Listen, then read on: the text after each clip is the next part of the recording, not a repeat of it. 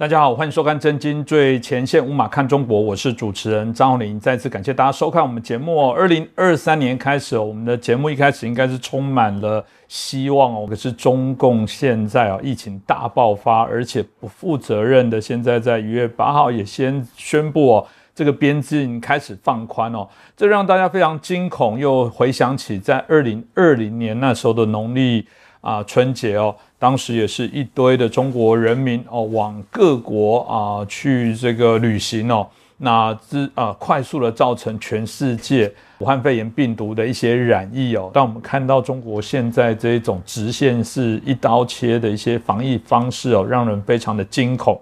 这不管是在疫苗，不管是在整个感染处理、投药，或者是医疗量能，或者是他们的物资分配、调配等等，我们都很好奇，中国真的都做到位了吗？但如果他们没做好，全世界乃至于台湾离得最近哦，会发生什么样的事情？我们觉得这一集非常的重要。那我们今天很开心邀请到旅美学者，也是中国政治经济学家陈小龙博士。陈老师你好，你好，观众朋友们大家好。宋老师，我们看到现在的染疫的人口真的是快速急剧上升，尤其是现在啊，中国的这么多人同时染疫，有人说这也可能会产生一个新的病毒哦，呃，会肆虐世界哦，所以这种急剧高升的中国的疫情，加上现在边境放宽，大家都非常担忧。我不知道老师您怎么看呢？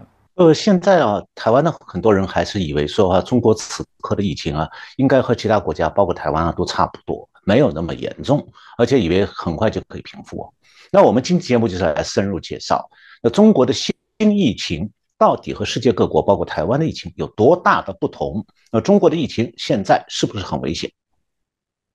那中共对北京病毒这一波凶险的疫情呢，给出的解释是说它是奥密克戎病毒的变种。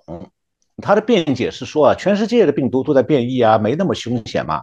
所以中国也可以实现全民免全民免疫。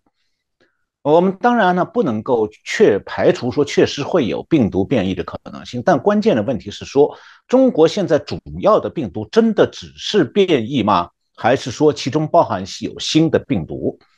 那么两个星期前呢，我们在节目里谈到过，说这次中国的新疫情来势汹汹，有新病毒影响疫情的可能性。那么现在两个星期过去了，中国的疫情究竟是什么样的状况？呃呃，如果中国的是拜登希望中共做到的那样，是当个国际上负责任的大国，那么中共呢，现在应该是会同世界卫生组织来共同采样鉴定，看看到底有没有新病毒。那还有就是，如果确实是只有变异病毒，那就是哪几种？对其他国家的防疫呢，会有什么样的影响？什么样的新的要求？这都是正常的做法。但是。中共完全拒绝了采取正常做法，而且采取了完全相反的反常做法。那这反常做法主要是两条：一条是不许世界卫生组织派专家去合作调查病毒；第二条就是盖牌，把疫情和病毒真相保密，连死亡真相也要保密。就是说，共产党讲是我讲怎么样，你们只能相信我说的，不许提出疑问。那这两个做法就表现出来中共一贯的在国际上霸凌的本色。那实际上呢，他那个我刚才讲的第二条是第一条的前提，因为啊，如果中共对国际社会采取合作的态度，就不需要盖牌了。那如果是在盖牌，就是明摆着要骗人。他想要世界各国对北京病毒不必多加防范，所以他在骗人的背后不只是骗而已。还包藏有害人的祸心。那第二条，他不许世界卫生组织调查，就是第一条骗术的保障。因为你不许世界卫生组织调查北京病毒的真相，无非就是要掩盖真相。像这样的事情，小学生、中学生都能够懂的。就像一个小偷偷你钱包了，放在自己口袋里，那他不许你去翻他的口袋，这样他就好抵赖。那如果世界卫生组织真的组织去中国做病毒采样，那一定就会发现中共盖牌的原因。他到底要掩盖什么？又为什么要一再欺骗国际社会？那为什么我说中共在病毒和疫情问题上一再欺骗国际社会啊？因为中共从来是不诚实的，诚实不属于共产党具有的品德。那武汉疫情是已经害惨全世界三年了，那武汉病毒到底哪里出来的？已经三年过去了，至今我们没有答案。那前一次节目我们已经介讲过的那个病毒的研发单位中国科学院病武汉病毒研究所已经被军管，也就是盖牌了。那这一波北京疫情覆盖全中国，眼看又要祸害全世界，中共还是在盖牌，还是要欺骗全世界。那么我们在讨论中共对北京病毒盖牌的时候，其实全世界现在都没有问一个问题，就为什么是在北京爆发？上次是在武汉爆发，中共声称是一个从海鲜市场传出来的。呃，其实呢，武汉最早的病例比海鲜市场引爆的病例要早得多。那第一个病人也根本没有去过那个海鲜市场。那么中共后来就这次呢，就是对北京病毒的来源都懒得做解释了。那现在全世界各国都掌握不到资讯，也没有办法分析北京病毒的来源。那是不是北京病毒，还是又是病毒实验室泄露？中共已经盖牌了。不许提这样的问题。但是啊，我们现在可以看到，这一波中国的新疫情表现出来的反常特点，它至少和世界各国的奥密克戎的影响都不一样。这反常特点当中啊，起码有三个特点非常明显。第一呢，就是北京病毒的传染速度比奥密克戎病毒要高很多倍。第二，北京病毒的伤害也比奥密克戎病毒高很多倍。第三，感染以后。这次感染以后的恢复期会比较长，不是说退烧就可以恢复完全康复的，因为退烧以后的一些隐蔽症状仍然继续存在，比方讲长时间咳嗽、浑身无力、食欲不振，甚至有人是退了烧以后突然死亡。那么下面我重点讲一下刚才讲的三个特点当中的第一个和第二个特点。那北京病毒的第一个特点就是说，这种病毒的传染比奥密克戎病毒快很多倍。北京是在短短的十九天里面，从十一月二十七号到十月中旬，传达的呃传染的范围就达到北京市人口的三分之二，平均每天增加三趴的当天新增感染人口。那从十二月中旬到年底又过去十五天，北京市全部曾经感染的人口已经快要接近百分百了。那四月这个就是四川省的疾病控制中心啊。在十二月十七号和二十四号启动了两轮问卷调查。十二月二十五号，四川疾病控制中心发布了问卷结果。这个省一共有十六万人参与调查，其中感染者达到十万人，感染率是百分之六十四，比十二月十九号那次调查的时候，当时感染率十二月十九号是四十七趴，也就是说，从十二月十七号到这个十二月二十四号，上升了十七个百分点。这六天当中，新增感染人口平均每天增加两点八三个百百分点，这个传播速率和北京市几乎是一样的，要是四舍五入就是一样。那么中国从十二月七号开始取消快筛，同时呢，方便旅行的这个飞行航班增加了差不多两倍，所以病毒从中国呃从北京向全中国扩散，至少已经有三个多星期了。因此我们在西南、华北。广东、华东等地区也已经看到很高的感染率，超过六成了。那现在呢？由于中共官方不做快筛，所以我们不知道具体的感染率、感染面啊，在每一个省市有多大。不过我们可以做个推算啊，就是现在中国每一个省都有北京病毒了。那么按照北京市的传染速度，各个省的感染面超过半数，应该只是人口的半数啊，只是时间问题。那到今年春节期间还有三个星期。随着大批人口回家探亲过年，感染就会达到高峰了。那最近啊，香港大学有一个公共卫生学院，他有个教授叫 Ben Collin 呃，中文名叫高本。他说啊，中国目前病毒传播的速度超越了疫情爆发以来任何时候和任何地区。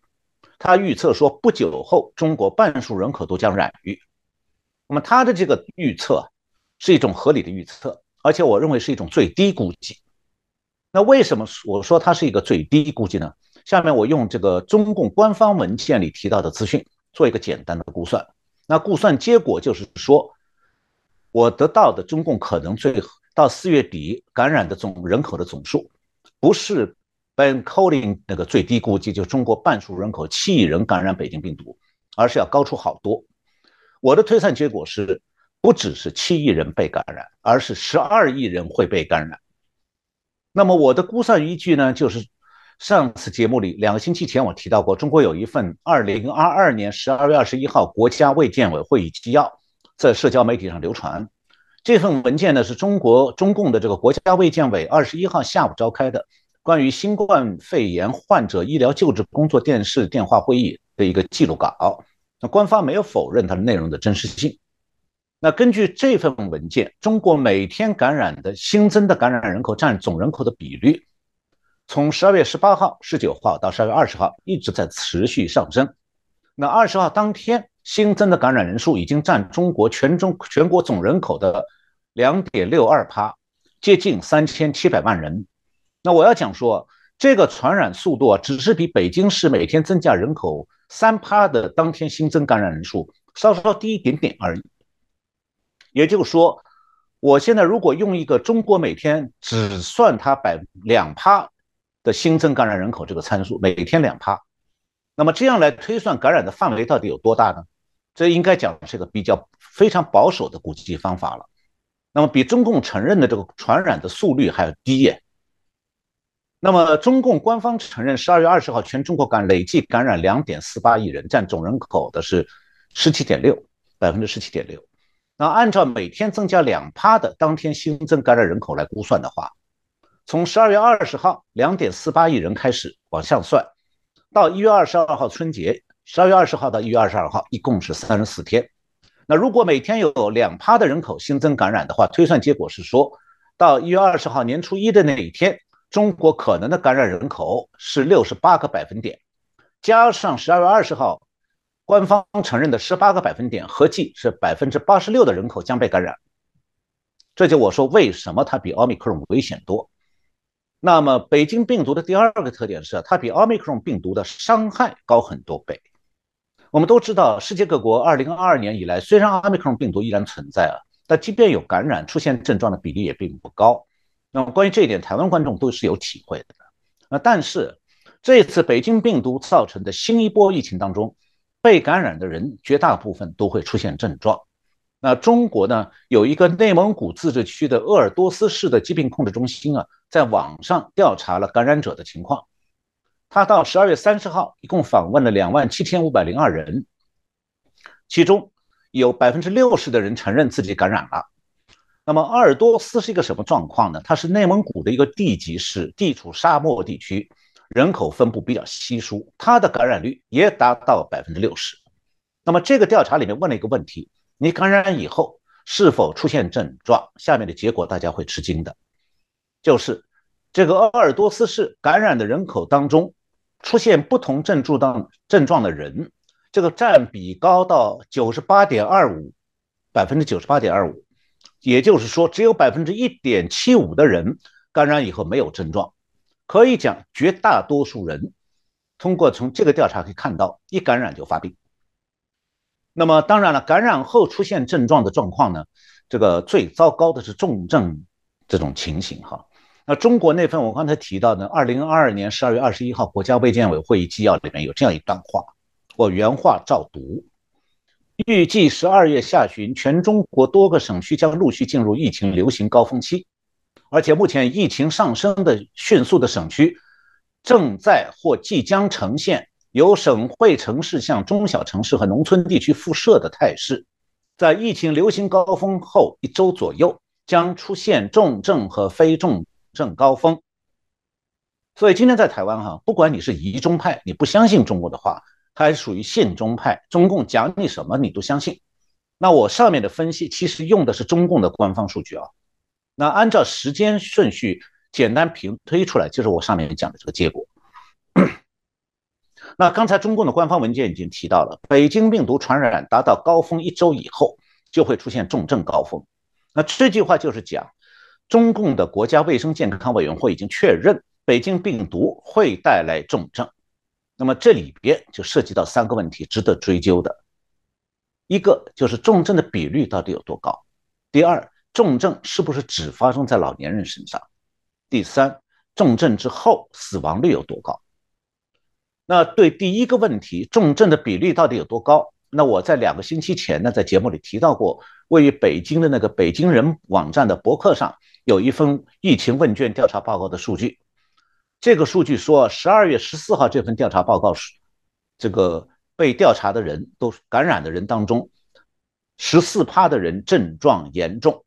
如果说这个百分比产生的概念还比较抽象的话，那如果用这个十四趴的百分比乘以中国可能有十二亿人被感染，那么最后得出的重症的可能的人口数量是一点七亿人口。那么这个数字就完全可以解释为什么中国的城市医院已经普遍失去了重症抢救的医疗能力了。因为如果新一波疫情的感染面比较低或者重症率比较低，医院还是有办法想来抢救患者的。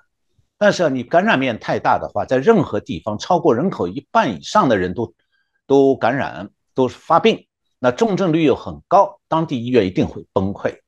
那现在中国的情况就是说，重症监护室就是 ICU（Intensive Care Unit），在每个国家现在都有。这个重症监护室呢是在不断的扩大，扩大了以后还是被挤爆。那医生呢，不管你自己医生是不是已经阳性了。哪怕你带着病毒，只要你还没有生病躺下，就必须坚持上班看病救人。那北京的医院崩溃情况，我今天简单不讲了，因为中央社十二月二十六号是有报道的。我接下来讲第二个问题，就重症是不是只发生在老年人身上？那么确实，从中国的情形来看的话，老年人免疫力差，有各种慢性病，一旦感染之后，可能引发各种慢性病，导致出现重症。所以呢，老年人最容易被北京病毒伤害。那如果说北京病毒的重症率平均是十四趴，那主要发生在老年人身上。那么这样的话，家里如果有老年人的话，老年人一旦被外出的年轻人传染，那发生重症的比率可能要高很多，甚至可能会超过三分之一。但是哈，重症并不是只发生在老年人身上哎。中国的年轻人也有发生重症的，甚至因此因病而亡的。十二月二十七号，北京安贞医院的副院长、北京市心肺血管常务副所长周玉杰告诉新华社，他说啊，中青年患者感染了病毒以后会出现心肌炎，一般是发生在染疫两周以后。那第三个问题就是中国的这次的新病毒。重症之后的死亡率到底有多高？那我们看到的新闻是说，北京的殡仪馆在十二月下旬规定的遗体火葬日期已经排到一月上旬或者中旬。那不少人家中啊，有人感染而病重去世，却没有办法把遗体及时送进殡仪馆，只能放在家里头。那这个部分呢，自由亚洲电台十二月二十七号有专门报道，我也不讲了。不过呢，这样的报道哈，它给不出一个整体的印象，就是死亡率到底有多高。那这方面，英国有最新的研究成果可以参考。呃，据路透社十二月二十九号报道，总部位于英国的一个健康数据公司叫 Airfinity，它是依据中国各个省以前的统计和报告的数据建立了模型，得出了一些相关的结论。那这家公司是二零二二年十二月三十号表示啊，这几天中国每天可能大约有一万一千人死于北京病毒。那中国从十二月一号以来累计感染病例是两千零四十五万人次，是他的计算啊。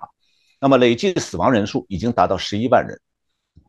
实际上，他的那个感染病例的人数是低估的，但是他低估以后是累计已经十一万人死亡。那感染按照他这个比例的算的话，感染率的死呃感染者的死亡率是千分之五点四。然后就是死亡高峰到来。春节期间，因为累计，呃，因为累计啊，就是因为这个感染而死亡的人数，这个累计人数会春节时候会达到五十八万人，是英国的这个公司的估计。那到今年四月底，死亡人数会达到一百七十万人。那有人会说啊，中国报告的死亡率不高啊。那我来告诉大家为什么？原因是中国在千中共啊在千方百计的隐瞒疫情死亡真相。那一方面是说，当局中共当局给医院下的指令，医生开死亡证明的时候，要尽可能，我现在讲的也是他原话，要尽可能将死因归于基础病，不要统计在染疫死亡的数据中。同时要求医生通知家属，死亡证明如果写上因为感染疫情死亡，就不不让火化。那另一方面，中共当局现在也要殡仪馆对死者家属施加压力，要对死因保密。那自由亚洲电台十二月二十七号有报道，最近中国有人在一家殡仪馆拍到柜台上一个告示，告示的内容是说，本人承诺，逝者并非因新型冠状病毒肺炎去世，若有隐瞒，愿负一切责任。这个通知啊，它实际上是一份切结书，也是一个封口警告。你要不签字，你逝者的遗体就不能火化。你签了字，回去要是再讲出真相，你要自愿的承担惩罚。那世界上还有哪个政府会如此卑鄙？疫情泛滥的时候，当局放弃一切防疫措施，人死了还要家属封口，不许讲对当局不利的话，这就是中共的统治。善良的台湾人可能想不到。如果真要是被中共统一了，这就是后果之一。中共比古代的苛政猛于虎要可怕的多。中共的子民生前只能苟活，病危的时候得不到救治，死后家人也得忍气吞声。这种状态，不到目前中国处于疫情严重状态的这种时候啊，好像大家感觉不到。但是，一旦大势临头，一切就都暴露出来了。那我刚才讲到了。感染者死亡率是千这个这个五五点四，那么呃千分之五点四，这是一个数据。再就是八成以上等人感染以后会这个发病有症状，再就是感染者的重症率是十四帕。那这三个数据一起呢，作为参考的话，是可以用来判断说这次北京的这场瘟疫对周边国家会有更多大的伤害。所以，包括台湾在内，我们可以说啊，世界各国如果相信中共盖牌以后讲的说中国的新疫情不过是一场流行性感冒，那不对来自中国的旅客加以监监测检控，那这三个比率就会发生在世界上任何国家。那最后我再讲一个中国国内的佐证啊，十二月二十四号，中国的官方智库国务院发展研究中心有一个研究员叫魏佳宁，这个人我以前还认识他。他在中国金融安全论坛上的发言当中呢，直言不讳地谈到了对疫情的看法。结果，中共的三个现任政治局常委批示要惩罚他，然后他本人受到官方的处分。那他的话，什么话导致了官方处分呢？他是这样讲的：他说这次疫情，政府说不过是一场大感冒，其实根本不是这样的，情况严重的多。还有就是。他说：“政府选择在疫情最容易传播的冬季取消防控是错误的。”就这么两句话，他的话呢不过是实话实说。那上面我所分析的中国疫情的蔓延状况可能的结果，魏佳宁是不敢讲的，也没办法这样讲。他只是讲说这次疫情大疫情啊，不是中共官方讲的大感大感冒。那就这句话就惹恼了中共高层，因为中共是在高层要盖牌。魏佳宁呢也没有办法完全把这个牌翻过来，他只是掀起了牌的一角。那这证明只能证明说呢，中国有头脑的人其实根本就不相信中共的话。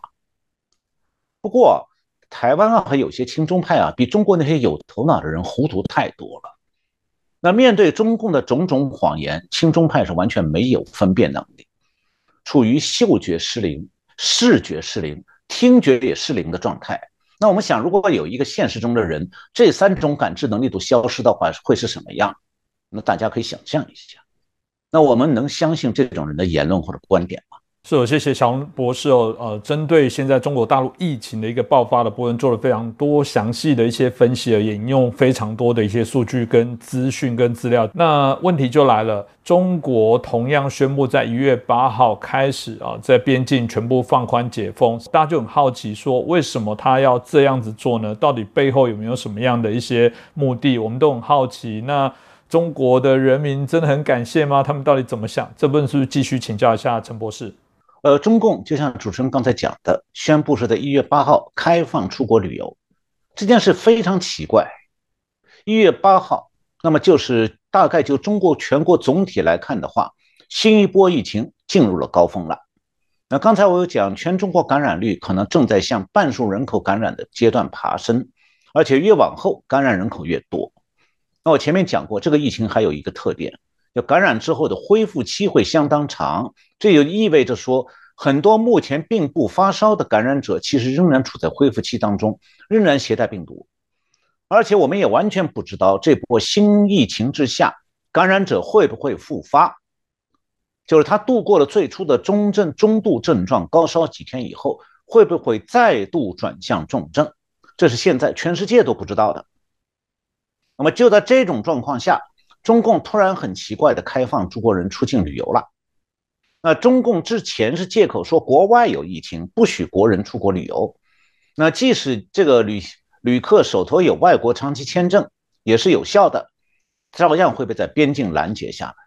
那么其实呢，中共我们这个节目以前讲过，中共的限制出国旅游的措施啊，还有节省外汇的考量，就是说国人出国旅游会大量消耗中共的外汇储备，中共是舍不得宝贵的外汇被白白耗掉，便宜了其他国家，他是宁肯中国的航空公司亏损、旅游公司倒闭，也不让外汇用到旅游上。那么为什么中国的疫情越是进入高峰？中共越的越发变得大方起来，他突然不在乎外汇消耗。那么是不是说中共现在外汇突然多到用不完了？当然不是。二零二二年十一月底，中共的外汇储备是三万一千亿美金，这个数字和三年前的二零一九年十二月底是一样的，并没有增加。那既然中共两前两年禁止出国旅游，那现在突然变得大方起来，如此慷慨的让国人去消耗外汇，这就让我们去怀疑中共开放出国旅游的动机，这是一个值得令人怀疑的地方啊。那么中国呢，对国内疫情的扩散，这快速扩散，它是毫不在乎的，听任疫危险的疫情在全中国自由扩散，那对疫情造成大量死亡，他也一点不介意。那他会顾及说中国人防疫三年憋得很难受，要让他们出国去散散心吗？中共没那么善心的，当然没有。他对国人从来就没有动过真正的善心。那向来没有善心的共产党突然做这种看起来好像很善意的举举动，哈，是不是也很奇怪？那么有人讲，是不是中共为了拉动外国经济，开放中国的旅客出国旅游？这个听起来就更本身就更加荒唐，好像世界上没有哪一国政府这样做的，就是你把国内本国的外汇储备消耗掉，为了是让外国经济拉升。那实际上，中共现在要挽救滑坡的经济啊，它最头大的就是国民的消费力下降。那二零二二年十一月，中国全国对消费者的零售已经下降了六帕了。那十二月，中共中开这个中央经济工作会议。首先就强调说要实施增强消费能力、改善消费条件、创造消费场景的经济政策，让中国人在国内市场多花钱。那这种背景下，中国人出国旅游当然是钱花国外，那反过来就会压缩在国内的消费，那不是正好和中共的国内经济政策目标相反吗？所以这是中共开放出国旅游方针的又一个奇怪的地方。那最后我们再来比较一下哈，中国这个中共啊，在开放出国旅游的时候，就现在，他对出境和入境的管制有什么不同？如果这两方两方面一样，出境和国入境的管制用相同的做法，那还比较说得通。那首先我来看一下一月八号以后中国规定的入境健康许可，先看入境哈。中国国务院有一个应对新冠新型冠状病毒感染疫情联防联控机制外事组，他在十二月二十七号发布了一个关于中外人员往来暂行措施的通知。这个通知明确规定，从今年一月十八号起，任何人从国外入境中国，必须在行前四十八小时做核酸检测，阴性才能入境。大家想是不是出境也一样哦？不对，出境的规定完全不一样。他不需要提供四十八小时的核酸检测结果，他只要在手机上填一个健康申报表。那么我就到网上查到这个健康申报表，我也去填了一下，看看是什么内容。内容是这样的：过去十四天你是否接触过感染病例？现在是否有症状？过去十四天是否接受过核酸检测？也就是说，作为旅客，你只要自己填报一下，不需要提供任何证明就可以了。而且呢，中共问这个问设计这个表格的时候，忘掉了一个最重要的问题，问每个旅客：你过去十四天自己是不是被感染过？这个问题他不问的。那这两者就入境和出境的规定放在一起对比，问题就来了。中国和世界上其他国家相比，此刻是哪个国家正在爆发超大规模的疫疫新疫情啊？答案是唯一的中国。那中国如果要防止疫情输出到外国，最负责的做法就是，你和对中国边境的入境卫生管制一样啊，要求出境也做核酸检测。但是实际情况是说，中国是要求啊，出国旅行回来的人要提供四十八小时之内的快筛结果。但是对出国的人来讲，你随便填个表格，说你没健康风险就可以了。中共当局不检查你填的是不是真实。这样大家就可以明白了，这就是中共即将开放的出国旅游政策最奇怪的地方。这个奇怪之处在于，中共其实知道四十八小时快筛是必要的，所以入境必须做，但是出境就不必做。政府在管控疫情方面不作为，那这什么意思啊？傻瓜都能明白，就是说中国感染的人要是出境旅游，中共当局放行。而且不承担任何责任。换句话讲，如果一个人身带病毒出境的时候不如实申报，导致外国人被传染，中国中共啊，顶多把责任对他推到他个人身上，说啊是那个人填报不实嘛，啊不是政府故意放行。那实际上我们当然懂啊，中共是不想阻拦感染的人出国旅游。那么然后我们就需要问一个诛心的问题了：中共是何居心？答案蛮简单的，就是中共的中国的疫情已经失控，中国经济受到冲击而处于弱势。那如果这个时候外国也开始大规模被中国的病毒感染，再度感染一次，爆发新一波危机，那情形就和武汉疫情时候一样了，要倒霉一起再倒霉一次，全世界一起跟着中共倒霉。一句话，中共的居心就是说嫁祸给外国，把外国都拖进新一波疫情当中，为此。中共不惜耗费宝贵的外汇，也要达到这个目的。那么，关于中共开放旅游的这个新政策，这个据美国之音报道中国的网络言论的时候呢，美国之音提到说，很多人，中国很多人是能够为为这个能够出国旅游而欢欣鼓舞的。还有人提出这样的话，说是要把病毒传遍全世界，谁也别想好过，美欧美日印韩一个一个的都别想跑。不过呢，也还有一些有良心的人会问说：“这样做好吗？”中共这回是明着来了，我就是要使坏，看你们傻不傻。所以，继续请教老师，那各国现在到底未来会怎么去防疫跟去做一些对应呢？老师怎么看？有什么样的一些建议呢？呃，刚才我在讲哈，中共现在实际上是已经放弃对出境旅客的快筛，那旅客的大多数可能是携带病毒的，那非常明显。中共这回开放旅游，包藏着公开的祸心，就是扩大疫情到全世界。我就要使坏，至于结果如何，就看你们上不上当。我们通常讲，如果你把某人当朋友，被他骗了一回啊，那吃了很大的亏。那可以说你第一次上当是识人不明啊，看不穿这个所谓的朋友其实是个骗子，那算是个疏忽吧。那如果还选择继续相信他，然后被他骗第二次，又吃很多亏，而且他摆明。就是要骗你，结果你还是相信他，让他第二次骗你成功。那第二次被骗说明什么？说明你傻呀。所以三年前啊，武汉疫情发生的时候，中国旅客是把病毒散布到了全世界，让包括台湾，让各国都有非常惨痛的教训。那这一次我们看到世界各国当中啊，做出正确反应的国家是不少的，但是也有一些国家的傻瓜政府，比如像德国。现在还准备吃第二次亏。人要是故意装傻是劝不醒的，就像台湾那些主张开放、开放、现在开放陆客观光的人是一样。那虽然中共全面开放出国的规定是一月八号，但是在此之前几个星期，中共已经事实上放松了对出国旅客的疫情管控，停止了对出境旅客的快筛要求，只测量体温了。所以啊。中国的出国旅客大量携带北京病毒，然后最先中招的是印度。十二月二十三号，这有一个旅客，印度人从中国回印度，结果在家生病，一检查确诊感染了，那印度是马上就飞快的反反应，马上就宣布说要对中国旅客实行快筛。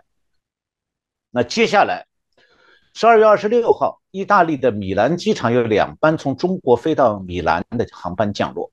第一架航班上检测六十二个乘客，三十五人阳性；第二架航班一百二十个乘客，六十二人阳性。然后，意大利马上也宣布对中国旅行旅客实行快筛。那么，二零二三年新年前夕，世界各主要国家陆续开始采取对中国旅客的疫情防范措施。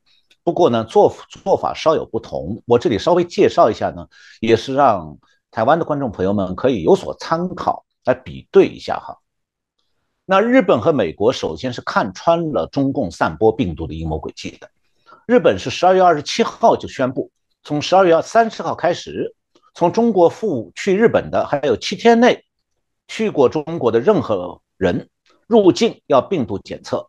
那日本首相岸田文雄是比较委婉的这样讲，他说啊，中国中央和地方政府和民间的疫情信息存在较大出入。很难掌握详细情况，导致日本的担忧加剧，因此日本决定采取这样措施。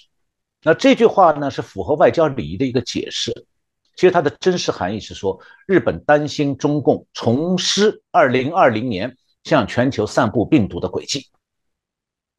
那美国是12月28号宣布的，从香港、中国香港还有澳门进入入境美国的所有旅客，除了要求提供阴性证明之外，还有在七个机场要进行自愿的筛检，那么这个时间呢是从一今年一月五号开始。那美国用的理由是说，北京没有分享关于当地新冠病毒病例历激增的足够信息，也就是说，美国的行政当局不相信中共官方公布的疫情资讯，担心被骗。那美国现在还准备说，要在中国赴美的航班采集它的航。一般的污水，就是这个厕所用冲下来的水，都在飞机上带存着，然后降落以后要排排掉的。那么，美国准备采集这些污水的样本，用来检测病毒，这就是一种为了掌握病毒真实状况的一种辅助手段，也是为了找出这个防疫的对策。那台湾呢，是比美国早半天，十二月二十八号，这个台北时间是中华民国行政院召开了防疫会议了，做出了决定。就是为了避免冲击台湾的防疫和医疗量能，不开放中国观光客来台，而且从今年一月一号起，搭乘中国的直航航线，还有从台外岛金马地区民众春节交通项目到台湾的旅客，要在机场或者港口做唾液的这个核酸检测，阴性者只要七天自主防疫，那筛检阳性的话，前五天要居家照护，以后还要自主健康管理。那韩国是十二月三十号宣布，从今年一月五号起，来自中国的旅客要提交检测阴性证明。那么从一月二十号起呢，就开始要快筛。同时，韩国也限制增加对航航班，同时停发短期签证。那同一天，西班牙宣布，中国旅客必须快筛合格或者提供阴性证明才能入境。那马来西亚除了这些要求以外，就是要求中国旅客全部快筛以外，还要测量体温。那十二月三十一号，英国是宣布，从今年一月五号开始，中国旅客出发前要快筛。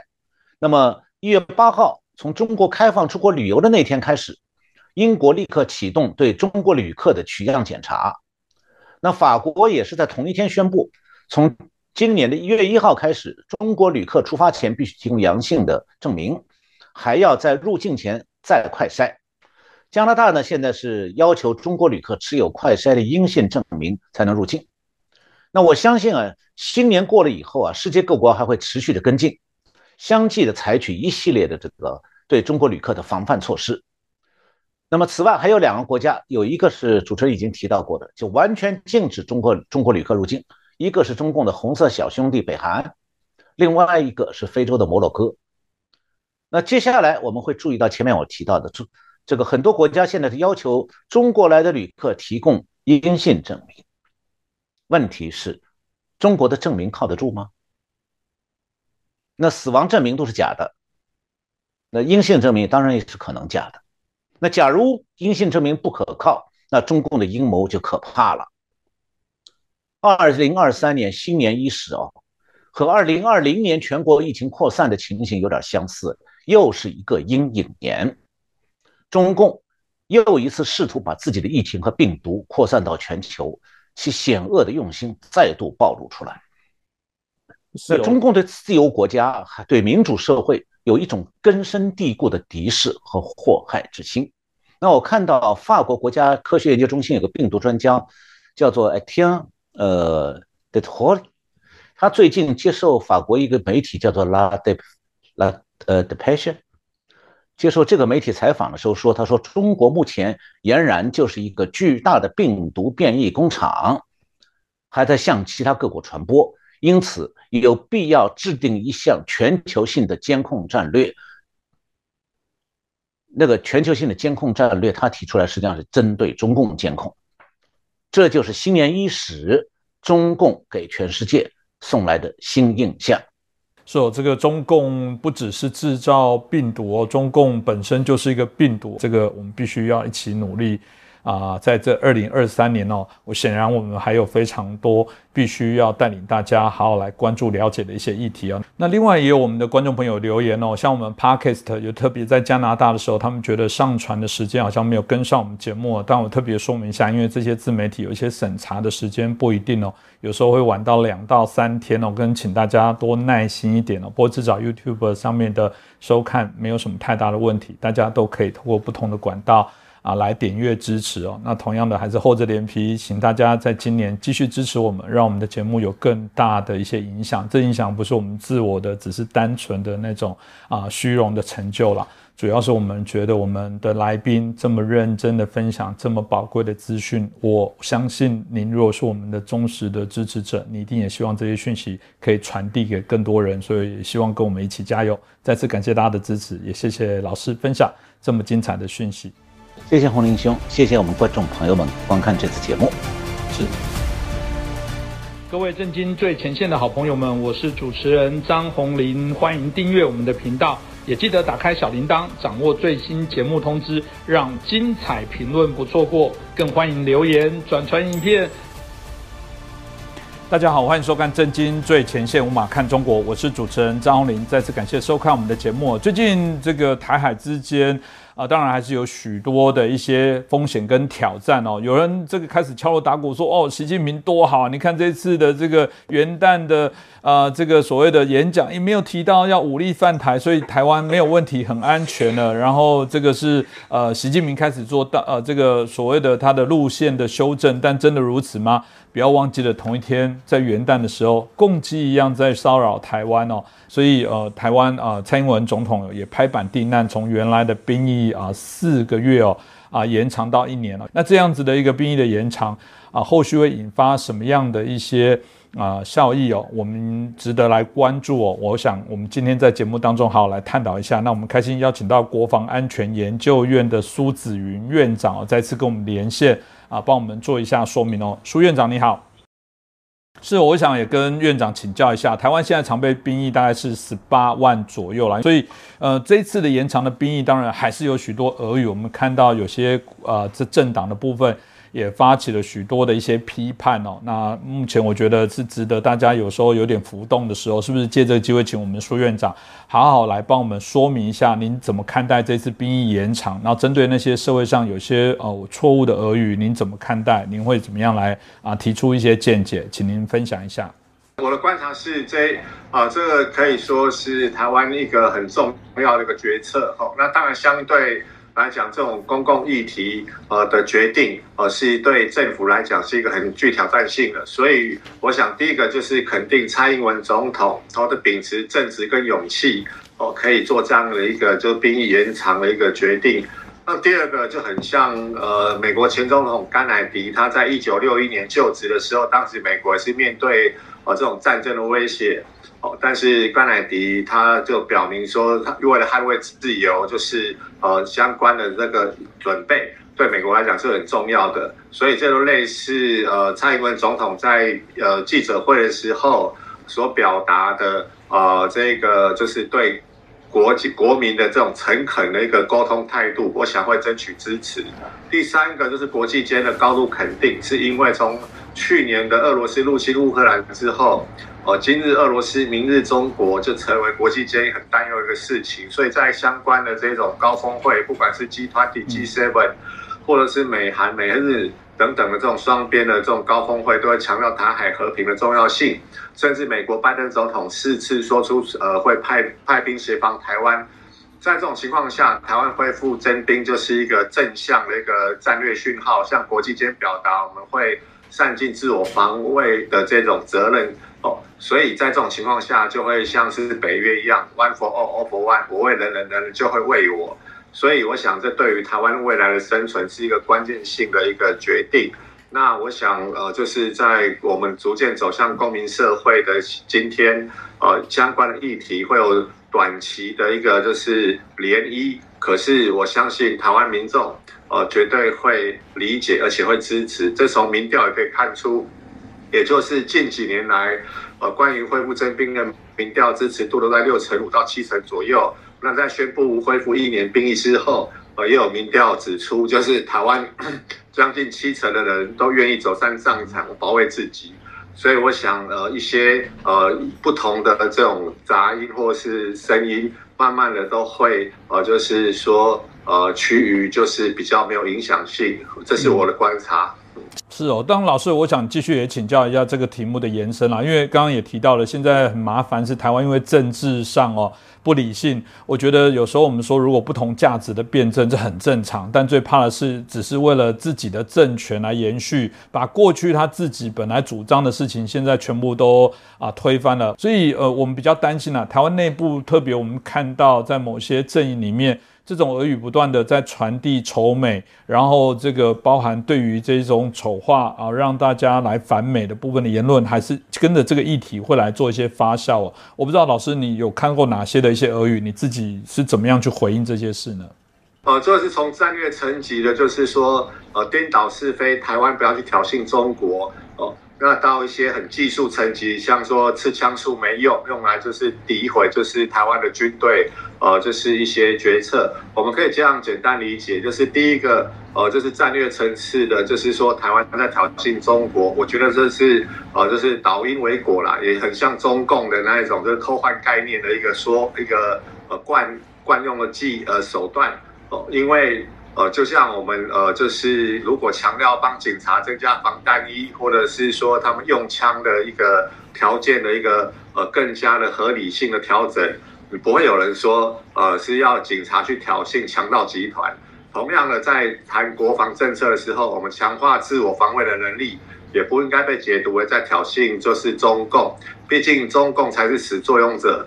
第二个，这在冷战时期也出现过，就是斯德哥尔摩症候群。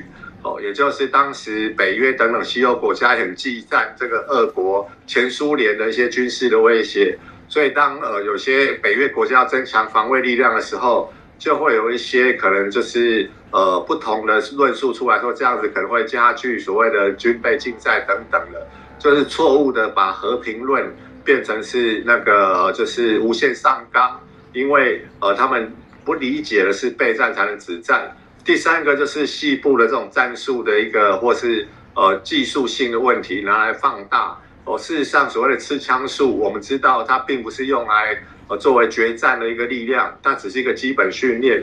所以包括先进的英国、加拿大、澳洲等等国家，还有美军陆战队都保留刺枪，也包含我们隔壁邻居的日本跟韩国也都保留刺枪，因为它的用意第一个是基础的训练，让你可以呃就是。手背的肌肉还有身体的动作可以跟枪支做一个更好的结合。哦，这就是肌肉训练。第二个是呃这个呃就是心智的锻炼，就像英军到目前为止讲的，刺枪术不是一个落伍的 old school，就是老派的观念。哦，而是可以锻炼士兵的 aggressive 跟 courage，也就是斗志跟这个勇气。哦。所以第三个就是在一些特定的场域。或者低强度冲突的情况，可以避免使用枪弹，因为枪弹的贯穿力很强，可能会伤及无辜，所以一些就是基本的这种刺枪跟格斗术可以整合起来。我想这些都说明，呃，这些错误的认知概念，可能就是会利用这种似是而非的呃做法来误导整个，呃，就是舆论的走向。哦，就像是最后一个补充，就是割草好了。哦，美军其实也有割草，哦，就是可能一年会割两次。左右，哦，那也会协助，就是他的呃营区周边的社区做清洁工作，这是敦亲睦邻。可是如果把它解读说国军当兵就是在割草、刷油漆又刺枪，我想这一个很很明确的是一种错误的一个解读。呃，还好就是我们的公民社会，我想就会对这些事情会有更加客观公平的判断，只要我们提供正确的一个讯息。是哦，希望真的是如此，因为我们看到现在的部分这些俄语不断的一波一波用各种的一些方法在做一些渗透，我自己大家都感受到非常强烈哦。所以这个啊，接下来台湾的挑战当然非常的大。在这一次啊，这个扩大征兵里面，也有一个说法啊，就是说在提到说未来这个增加的这些啊啊服役的时间，到底他们主要做哪些事情呢？那老师怎么看待这一次我们在谈到这个新增的未来的这些征兵会成立一些守备旅？那针对重要的设施，包含台积电等等，这个议题老师怎么看待呢？好，就是未来可能四个或十二个守备旅，目前这是呃，就是在兵力编装上面的一个议题。那第二个，它的任务守备旅其实不只是针对我们的基础设施或海滩，或者是纵深守备，或者是城镇守备。基本上，我们先解释做呃守备旅跟打击旅的这个呃，就是在呃军事上的一个分别。哦，守备旅就是一个拘束。那打击旅就是打击，就是狙打一体，拘束住敌人，然后用打击旅去摧毁敌人，也可以在军事上也被称为一个铁砧战呃战战术。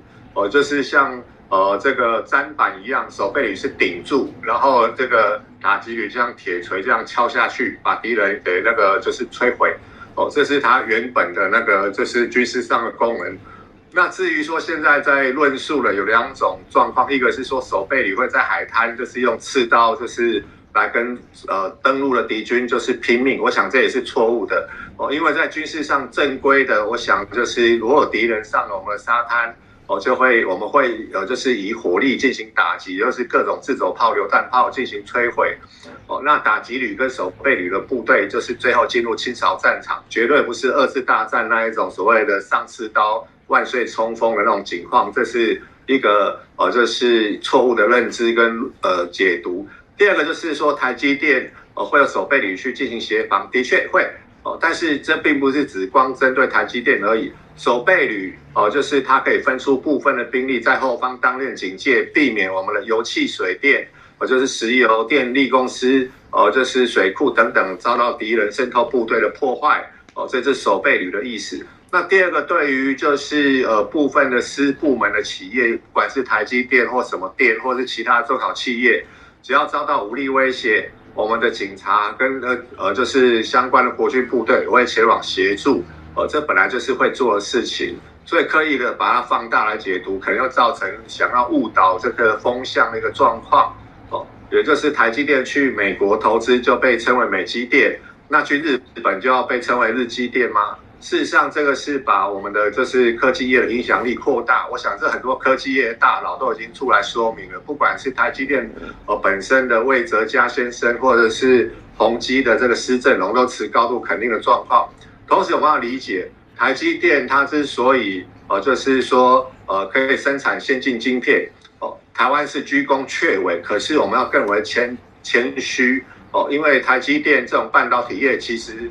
呃，某个程度来讲，很像是 F1 赛车的概念。我们来解释哦，就是呃，台积电是很好的一个一个赛车手，就像舒马赫或者是舒马赫，我是很棒的赛车手。可是你的车子就是你的 EUV 这种极紫外光的机台，哦，是来自于西方国家。那很多呃电子化学材料是来自于日本。所以在这种情况之下。呃，如果没有跟这些民主国家有信任跟合作，台积电也是无法做出先进晶片，因为你不会有机台，不会有呃材料，也很像是米其林的餐厅。哦，台积电是一个很棒的主厨，可是如果你没有好的食材，你也煮不出好的这个菜色。哦，所以这个民主国家要相互合作，同时信加强信任的一个主因。那相对的，这真可以破解说所谓的说后守备旅只会去呃防护台积电，就是为了说讨好特定国家等等这种说法。我想，如果我们站在战略高度，就可以更加清楚的来观察这些现象，还有就是呃有特定的人士想要来误导情舆论的一个情况了。嗯，这非常重要。所以这一波兵役的延长之后。我不知道，呃，这个我们的所长会怎么样的一些建议、一些看法？因为延长之后兵役的增加了，怎么样让大家觉得说好像不是浪费人生的生命？未来在整个战略战役上，刚刚您其实也有部分透露了一些啊，台湾在整个防治啊中共来犯的一些做法，所以是不是也可以请你？啊，在第一个强调，再跟大家重新再谈到说，这次兵役的增长的意义，未来可能台湾在整个国防上会做哪些的应应对的处理，可以给大家做一个参考。好，我观察是这样子，就是呃，这个义务役其实就是政治学，就是呃，将近两百多年来一直在讨论的，哦，就是 呃，宪法是国家跟人民的一个契约。所以人民的义务就包括就是纳税跟服兵役这为主等等的义务，但是当然享享受到权利，因为国家要保护我，我就是可以解读刚才台积电呃的一个这个事宜，呃不管你是中小企业或者个人，都会受到国家警察跟呃这个武装部队的保护。那第二个就是在义务役的部分，呃如何让这些在呃对国家尽义务的公民。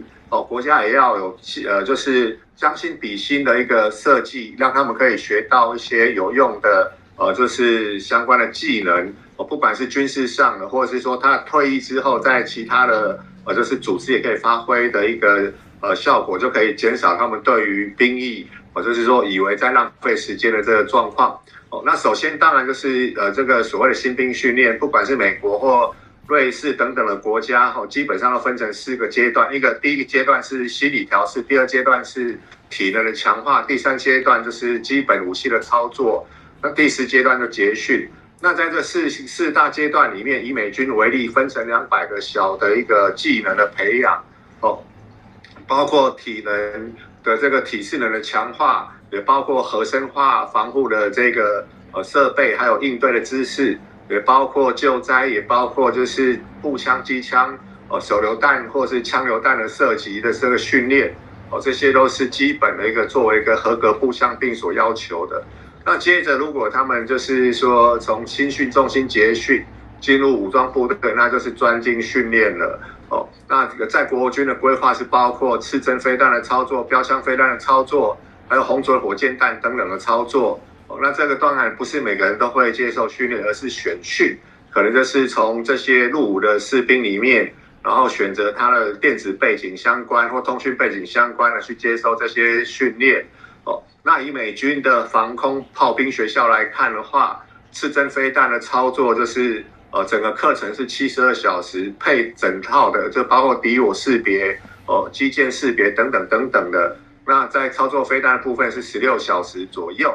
那同时导入这个新的 VR 科技哦来做这个培训，因为一枚飞呃标枪飞呃刺针飞弹可能要八万美金，也没办法，就是每个人能够打十弹哦。那经过这样一个就是训练之后，那在结训的时候，在模拟器上面要击落五架的航空器，那就表示他是合格的一个刺针飞弹射手。那这样的情况就是包括刺针标枪，还有就是。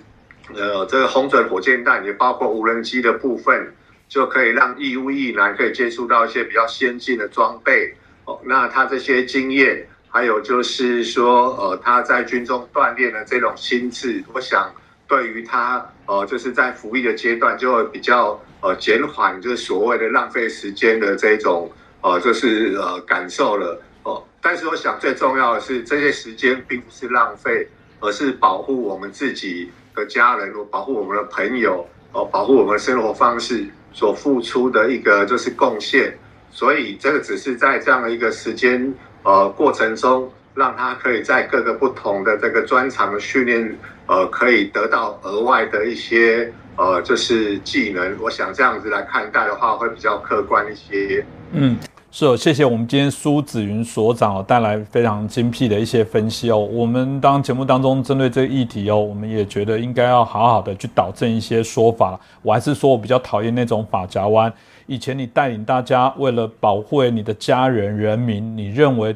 对方再强大，你都觉得为了我们自我的一些防卫，我们要努力。当他现在会说法说啊，那你今天民进党好像主张台独，我才不想保护你。这绝对不会是当初在设定上来说，我们这块土地所有旁边都是你的亲友，都共同跟你生活这么多年了，难道？怎么会先谴责我们自己？台湾本来就是一个民主国家，有各种主张啊！你会因为不同主张就不保护它，这不是也很奇怪的一些事情吗？所以对于主权是不容任何国家说三道四。我喜欢的说法是：内部怎么吵没关系，但当中共对我们的威胁的时候，突然大家应该板起脸，告诉他们说，这叫。台湾内部的事物，我们也许会有不同的价值，但你不能来动台湾任何一根汗毛，请不要飞机来杀我们。没有啊，我们的在野党并没有这样的方式来警告中国，一味的唱和，这我觉得是对台湾最担忧的事情啊。所以回到刚刚所长所说的那句话啦，以前人家保护你，现在你保护人家，同样的未来人家也会保护你，让台湾大家所有的台湾人都都能在台湾安居乐业哦。今天再次感谢我们。啊，苏子莹所长啊，所带来的精彩分析，再次谢谢所长。所以，如果喜欢我们今天的节目，也欢迎大家帮我们转传、按赞、订阅、分享给更多的朋友。再次谢谢所长，好，拜拜。谢谢，谢谢老师，拜拜。